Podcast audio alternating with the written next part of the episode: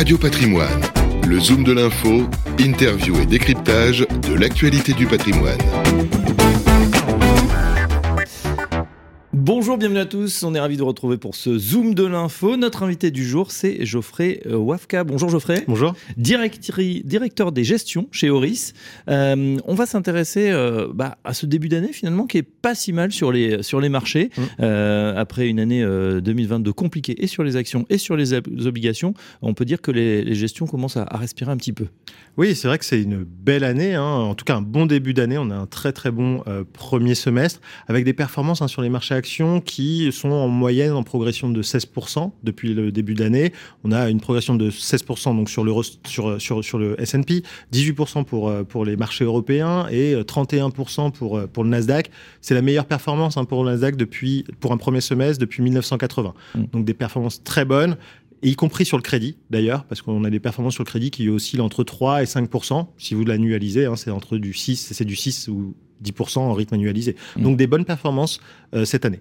C'est un peu le contre-pied aussi de ce qui s'était passé l'an dernier, avec euh, là, pour le coup, des chutes assez euh, retentissantes. Euh, et puis, peut-être des bonnes nouvelles sur le, front, sur le front de l'inflation. On se dit que ça va peut-être enfin ralentir un petit peu, baisser. et puis, finalement, ce ralentissement économique qu'on attendait, il est peut-être pas si prononcé. Mmh. C'est vrai qu'en fait, il y, a finalement deux piliers hein, qui tiennent les marchés financiers cette année. C'est la désinflation et l'atterrissage en douceur des économies. C'est vrai que sur la, sur la désinflation, c'est vraiment bien engagé. Hein. Maintenant, on a des chiffres d'inflation aux États-Unis qui sont sortis pour le mois de juin à 4%, on était autour de 5 au mois de mai. Mais ce qu'il faut se rappeler, c'est qu'il y a un an, on était euh, autour de, 9%. Donc l'inflation a baissé de moitié déjà aux États-Unis. Alors il y a toujours un peu d'inflation cœur qui reste élevée aux États-Unis à cause de la composante loyer notamment. Ça, c'est une, une composante qui va contribuer à la baisse de l'inflation à partir du deuxième semestre. Donc ce combat pour les États-Unis a l'air gagné. En Europe, la désinflation, elle est aussi engagée. On était euh, au-delà de 10% d'inflation en octobre dernier, on n'est plus qu'à 5,5%. Donc pareil, une inflation qui a été divisée par deux.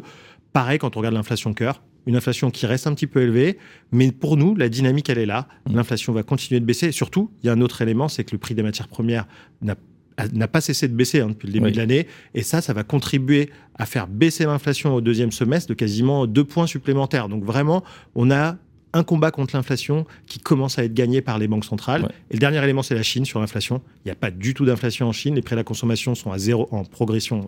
Il n'y a pas de progression. On est à zéro. Les prix à la production sont en territoire négatif.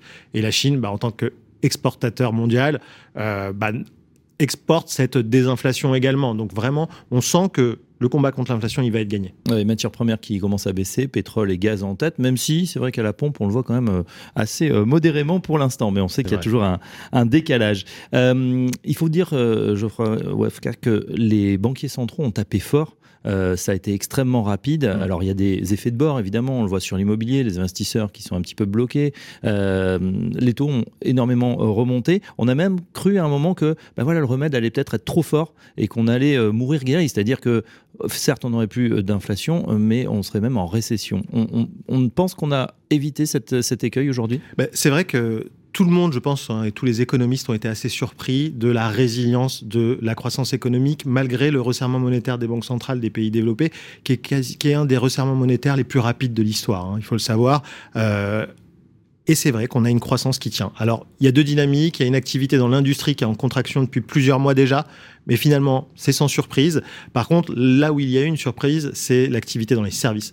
L'activité dans les services tient énorme, tient très très bien, mmh. compense d'ailleurs la baisse de l'activité dans l'industrie. Et cette activité dans les services, elle, tient bien grâce à deux éléments. Le premier, c'est l'excès d'épargne qui avait été constitué pendant la crise du Covid par les ménages, qui leur permet bah, de, pour le moment, supporter les hausses de prix. Et le deuxième point, c'est surtout un marché de l'emploi qui reste très tendu, avec beaucoup de postes à pourvoir. Et finalement, on voit que malgré les hausses de taux et le ralentissement économique, bah, le taux de chômage n'augmente que très très peu finalement aux États-Unis. En Europe, c'est plutôt encore en train de baisser. Donc on a un vrai soft landing de la croissance économique. Donc ça, c'est quand même plutôt assez encourageant aussi pour les marchés financiers. Bon, on va regarder dans, une seconde donc, euh, vos anticipations pour ce second trimestre, mais je voudrais faire un point justement sur la micro. On a beaucoup parlé macroéconomie, voilà, grands équilibres économiques. Si on s'intéresse au, marché, on voit qu'il est tiré par quelques grandes valeurs. Donc les GAFAM qui reprennent euh, une envolée spectaculaire, euh, voilà, Google, Apple, Facebook, Apple a plus de 3000 milliards de capitalisation, voilà, qui ont vraiment des parcours incroyables, mais c'est la même chose finalement sur les grands marchés européens. On a LV LVMH, notre champion du luxe national, mais aussi ASML, qui ont des grosses pondérations dans leur stock 50, ce qui complique votre boulot de gérant parce que c'est dur de, suivre une temps envolée ciblée sur quelques valeurs. Oui, exactement. C'est vrai que cette année, euh, bah, c'est bien simple. Hein. Aux États-Unis, effectivement, la, thématique de l'intelligence artificielle qui a bénéficié euh, aux GAFAM, essentiellement plus euh, bah, Nvidia qui produit des semi-conducteurs qui sont utilisés dans, l'entraînement des, des, outils d'intelligence artificielle. Ces valeurs-là ont fortement progressé. je crois qu'Nvidia a quasiment 200% de progression depuis, depuis le début d'année c'est vrai que si on retraitait de la performance de ces valeurs-là sur les marchés américains, sur le S&P 500, en fait, on aurait un S&P 500 qui serait quasiment à zéro cette année mm. euh, si on retraitait de la performance des, des valeurs liées à l'intelligence artificielle. Donc, Finalement, pour des gérants actifs, c'est vrai qu'il a été difficile de battre les marchés américains. Je crois que les statistiques ont été calculées. Il y a 80% des gérants américains qui sous-performent cette année euh, l'indice de référence. Et en Europe, c'est effectivement la même chose. Entre ASML qui fait 9% quasiment de l'Eurostock 50, LVMH euh, qui fait quasiment 7% de l'Eurostock 50, et ces, deux valeurs, elles ont pris à peu près 25%. En fait, pour un gérant actif qui va jamais pondérer autant que dans l'indice ces valeurs-là, très difficile pour eux pour le gérant actif de battre euh, l'indice cette année. Voilà, bon, euh, bon, ça plaide presque pour la gestion passive, mais on croit quand même à la gestion euh, active, notamment quand les marchés sont un petit peu compliqués. Mm. on se penche, Geoffrey Wafka, si vous le voulez bien, sur bah, les perspectives pour la mm. suite. voilà, on attend beaucoup à des banques centrales, on l'a dit, peut-être qui pourraient à un moment donné dans le futur, alors est-ce que c'est premier trimestre, deuxième trimestre 2024, rebaisser cette courbe des taux, vous y croyez? Alors, c'est vrai qu'il y, a deux éléments qui, tiennent les marchés financiers et qui permettront aux banques centrales de réagir euh, et qui permettront aux banques centrales d'adapter finalement leur discours. La désinflation et donc le ralentissement économique, mais un atterrissage en douceur. C'est vrai que du fait d'une désinflation qui est là, mais qui prend son temps aussi, hein, euh, et surtout du genre ralentissement économique qui est très très modéré, finalement les banques centrales peuvent se permettre de garder des conditions monétaires restrictives plus longtemps. Et c'est vrai que ce fameux higher for longer, bah là le marché a commencé à l'intégrer au cours du deuxième trimestre de l'année. Et donc maintenant on sait, et le marché l'a intégré, que les banques centrales ne baisseront pas les taux en 2024. On a même encore quelques hausses de taux de prévues. La BCE va remonter les taux une fois en juillet, normalement aussi en septembre. On sera à 4% hein, sur le taux de dépôt. La Fed a priori, donc elle a fait une pause en juin, mais elle commence à s'orienter vers une hausse en juillet, voire une, hausse, une nouvelle hausse en septembre. Euh, et puis après, je pense que là, elles vont acter la pause. Par contre, le temps de bah, justement laisser l'effet euh, des hausses de taux agir sur l'économie. Et puis, à la fin du deuxième semestre de l'année, elles pourront vraiment faire un point sur euh, leur, le succès ou non de la lutte contre l'inflation. Mm. Je pense que les baisses de taux, elles viendront en 2024. Et ce qui est vrai, c'est que bah, on, vit un peu une, finalement une course contre la montre entre la baisse de l'inflation et la baisse de la croissance. Tant que la baisse de l'inflation est plus rapide que la baisse de la croissance, c'est favorable au marché financier parce que bah, les banques centrales pourront dire en 2024 on a gagné le combat contre l'inflation. On a fait le job. On a fait le job. On pourra baisser les taux quand il faudra. À l'inverse, mm. et ça c'est le vrai risque actuel hein, pour les marchés, ce serait que soit on part en récession très forte et que l'inflation euh, reste élevé. Et là, on serait dans une stagflation qui empêcherait, c'est le pire scénario parce que ça empêcherait les banques centrales d'être accommodantes. Elles resteraient restrictives quitte à ce que la croissance plonge. donc euh, bon, bah, on va croiser les doigts pour euh, qu'il n'y ait pas ce, scénario, évidemment. Et puis il faut dire aussi que les banques euh, centrales, elles tapent fort parce qu'elles reconstituent aussi leur marge de manœuvre. Elles pourront peut-être d'autant, d'autant plus les baisser si ça se gâtait, effectivement. Dans ces conditions, Geoffrey Wafka, quelle allocation on privilégie Parce qu'il faut aller justement plus sur, sur les défensives à nouveau, puisqu'on se dit que les valeurs de croissance vont, entre guillemets, morfler à nouveau mm-hmm. si les taux remontent? Qu'est-ce qu'on fait? Alors nous, en termes déjà d'exposition géographique, on est positif sur les trois grandes zones, euh, alors avec des spécificités pour chaque zone. Aux États-Unis, c'est vrai qu'on est favorable à l'intégralité de la cote. On trouve que les GAFAM, Nvidia, toutes ces valeurs-là maintenant sont très chères. Elles sont revenues à des niveaux de valorisation avant les hausses de taux euh, des banques centrales. On est autour de 25, 27 fois les, résultats, 27 fois sur les résultats sur le Nasdaq. Donc, on va plutôt s'affranchir de ces valeurs-là, euh, d'autant qu'on pense que la, la thématique de l'intelligence artificielle qui peut quand même engendrer des gains de productivité très importants pour l'ensemble des entreprises, hein, euh, bah, doit bénéficier aussi à l'intégralité de la cote. Donc c'est vrai qu'on va plutôt s'exposer à tout l'univers du, du, marché américain, quitte à aller chercher bah, peut-être des, des, des, des, sociétés de taille moyenne et ou, en dehors de, des valeurs technologiques. Ça, c'est pour les États-Unis. En Europe, pareil, finalement, comme on, l'a mentionné tout à l'heure, euh, le poids de certaines valeurs dans les indices est très important. Ces valeurs-là ont déjà beaucoup monté, donc on va privilégier la gestion active à partir de maintenant parce qu'on pense que voilà, le gérant actif va pouvoir recréer de l'alpha.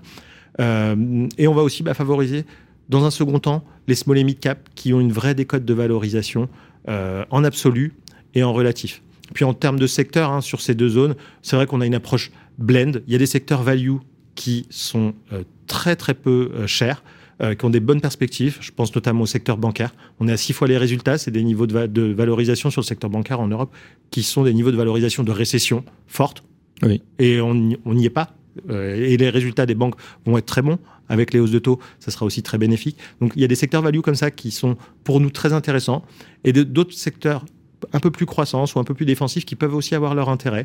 Euh, je pense à la santé, je pense aux, télécoms qu'on ont récemment baissé, mais qui offrent des niveaux de valorisation et pour des caractères assez défensifs qui peuvent être intéressants. Donc on va avoir des constructions de portefeuille un peu blend qui vont mixer voilà, de, la, croissance, de la value, euh, et parfois aussi mettre un peu de gestion ETF parce qu'on voit que parfois c'est un peu plus euh, difficile. et sur voilà pour les actions, sur les sur les obligations Et sur les obligations, bah, nous ça a été une de nos fortes convictions cette année. maintenant maintenant, on pense qu'en plus, euh, il n'y a plus forcément de risque à la hausse des taux souverains, des taux longs, euh, parce que bah, on est en désinflation et euh, en ralentissement économique. Ce qui fait qu'on peut remettre un peu de duration dans les portefeuilles. Et puis après, selon votre appétence pour le risque, on va être privilégié bah, l'investment grade qui permet d'avoir un petit supplément de rendement par rapport aux taux souverains en prenant peu de risques. Mais on, peut, on, apprécie beaucoup aussi hein, depuis le début d'année le, le haut rendement parce qu'on a des spreads de crédit qui restent assez élevés avec des taux de défaut qui restent contenus. Il y a eu quelques cas spécifiques, mais globalement des cas qui étaient plutôt bien ciblés par le marché. Euh, donc le high yield, il y a encore beaucoup de choses à faire. Et enfin, euh, sur le crédit, on a mis aussi les AT1, la dette subordonnée bancaire, qui avait souffert du dossier Crédit Suisse hein, en début d'année, mais maintenant elle est en train de se reprendre et c'est une classe d'actifs qui offre 8% de rendement. Euh, sur des banques qui restent quand même très très bien capitalisées et comme je disais, dont les perspectives de résultats sont très bonnes. Donc positif sur le crédit européen et un tout petit mot sur la dette émergente. Ça, je pense que c'est la classe d'actifs obligataires qui a aussi un vrai potentiel de rattrapage parce que les investisseurs internationaux ne sont pas encore revenus sur la dette émergente. Et avec la perspective d'une Fed qui fait une pause dans son resserrement monétaire, ça devrait faire revenir les flux sur la dette émergente. Eh ben voilà, action, obligation. Euh, euh, on sait, en tout cas, voilà l'analyse de euh, Geoffrey Wafka, directeur des gestions chez Oris. Un grand merci, Geoffrey, pour voilà ce panorama.